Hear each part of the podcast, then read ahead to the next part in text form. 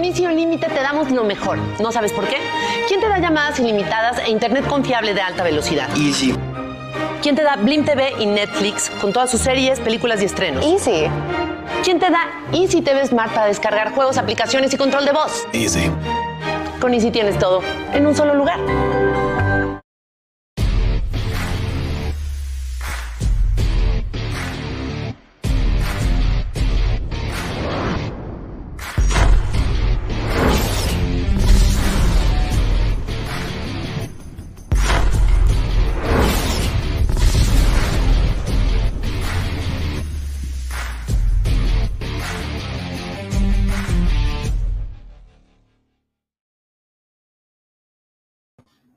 ¿Qué tal amigos? Yo soy Daniel Velasco y les doy la más cordial bienvenida a esta su columna Zona Duval, la columna en donde hablamos de las noticias, la actualidad y lo mejor de los Jacksonville Jaguars. Amigos, pues es que el día de hoy tenemos eh, bastantes cosas interesantes que platicar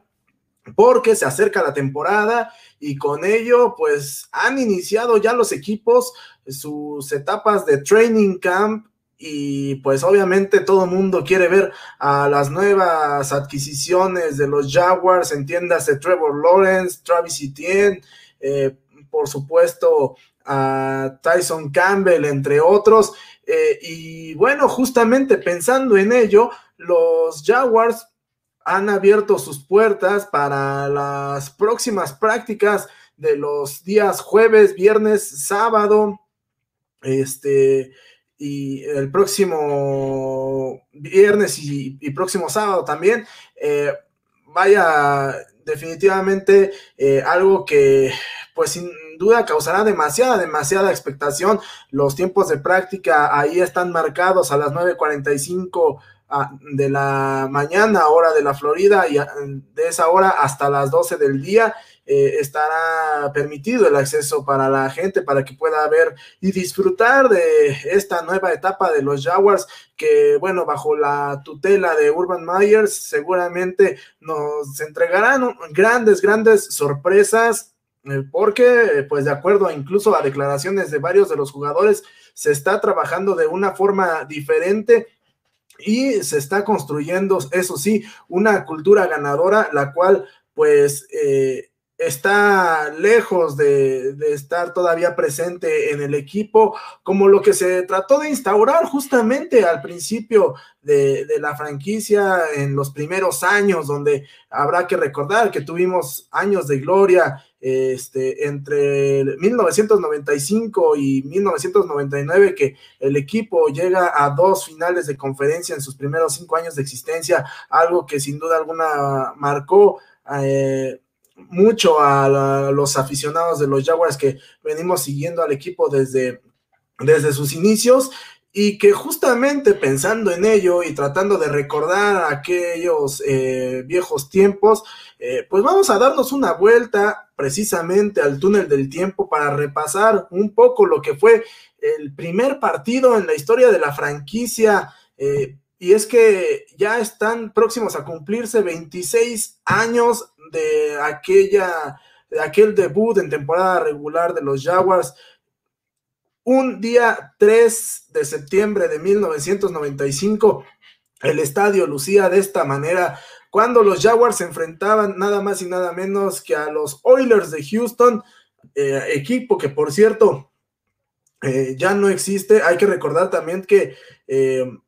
con los Oilers se compartió eh, división y que bueno, posteriormente fueron, eh, se, mudó el equipo a, Tennessee para ser llamado primero los eh, Oilers de Tennessee o Tennessee Oilers y ahora los Tennessee Titans.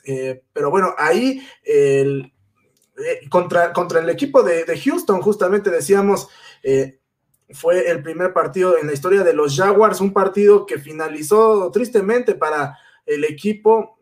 con un marcador de 10 puntos a 3 en favor de, los Oilers, siendo los primeros puntos de los Jaguars anotados por el pateador Mike Hollis con un gol de campo de 26 yardas ya en la parte final del juego, en el último cuarto, eh, mientras que por parte del equipo de, de los Oilers, este,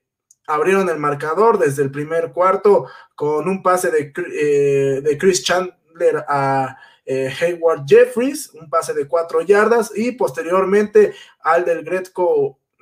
eh, convertiría el punto extra para darle así la ventaja de siete puntos al equipo de, Houston. Se iban de esta manera 7-0 eh, al primer cuarto, el segundo, el segundo cuarto finalizaría sin anotaciones y en el tercer cuarto Al del Greco conseguiría, perdón, un gol de campo de 19 yardas para darle en ese momento la ventaja de 10 puntos a cero a los Houston Oilers. Y posteriormente ya decíamos aquel eh, gol de campo de 26 yardas de Mike Hollis para decretar el marcador de 10 eh, puntos a 3, marcador final con el cual el equipo de los Jaguars tenía su primera presentación en la temporada regular de 1995. Eh, si bien esa temporada terminaron con marca de 4 ganados y 12 perdidos, la siguiente temporada eh, los Jaguars se meterían hasta la final de conferencia, donde ah, al final de cuentas terminarían cayendo eh, en contra de los Patriotas de Nueva Inglaterra. y bueno, ya en algún momento iremos repasando algunos otros juegos que han marcado la historia del equipo eh, pero, pues así como también hablamos de, viejos tiempos, eh, seguramente eh, habrá que analizar, ah, cuando también hay que decir que en aquel partido Mark Brunel lanzó 15 pases, o mejor dicho, en, aquella temporada Mark Brunel lanzó 15 pases de touchdown a cambio de 7 intercepciones. y bueno,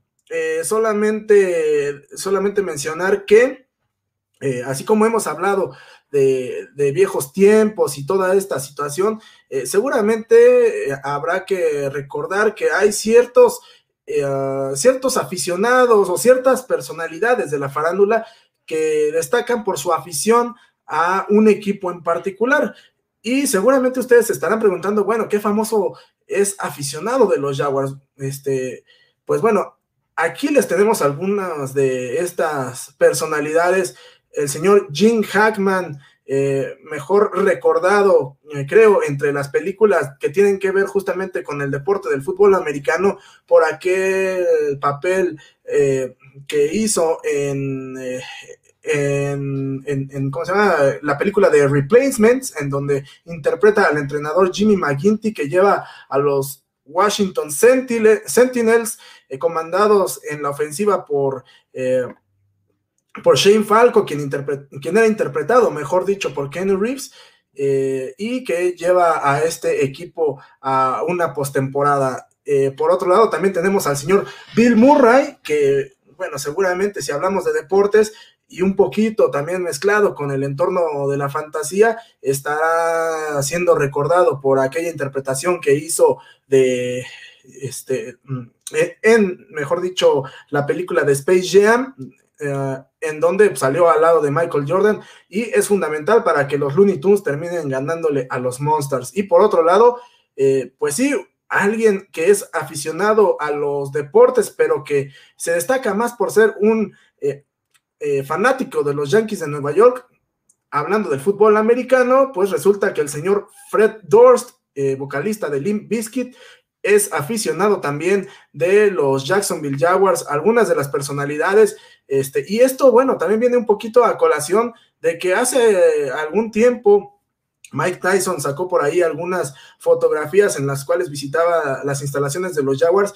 y dejaba en claro que él era también un aficionado más de los Jacksonville Jaguars. Pero bueno, eh, eso, eso es lo que tenemos el día de hoy. Y antes de despedirnos, Cabe mencionar, amigos, que no se pierdan, por supuesto, la programación de pausa de los dos minutos. Eh, con pausa de los dos minutos live NFL Classic los días lunes, así como cuarta y veinte, en punto de las ocho de la noche, los martes a las cinco de la tarde, eh, live NFL y a las siete Dolphins México, miércoles a las cinco de la tarde, live México y eh, los días jueves a las seis de la tarde, pausa de los dos minutos live NFL así como también no se pierdan las videocolumnas de, nuestros compañeros de pausa de los dos minutos, La Fiebre del Oro, Solo Vikings, Brillo de Estrella, Mile High Station, Zona Duval, Pulse Nation, Columna de Acero y Perfecta Delfín Manía. Eh, ahí las columnas de nuestros, de nuestros compañeros y por supuesto no olviden suscribirse al canal de YouTube, pausa de los dos minutos, denle suscribir y también clica la campanita para que no se pierdan todas las notificaciones eh, y alertas de nuestro canal cada vez que subamos nuevo contenido. Y por lo pronto, yo me despido, amigos. Cuídense mucho. Yo soy Daniel Velasco. Fue un gusto estar nuevamente con ustedes en una edición más de Zona Duval. Hasta la próxima.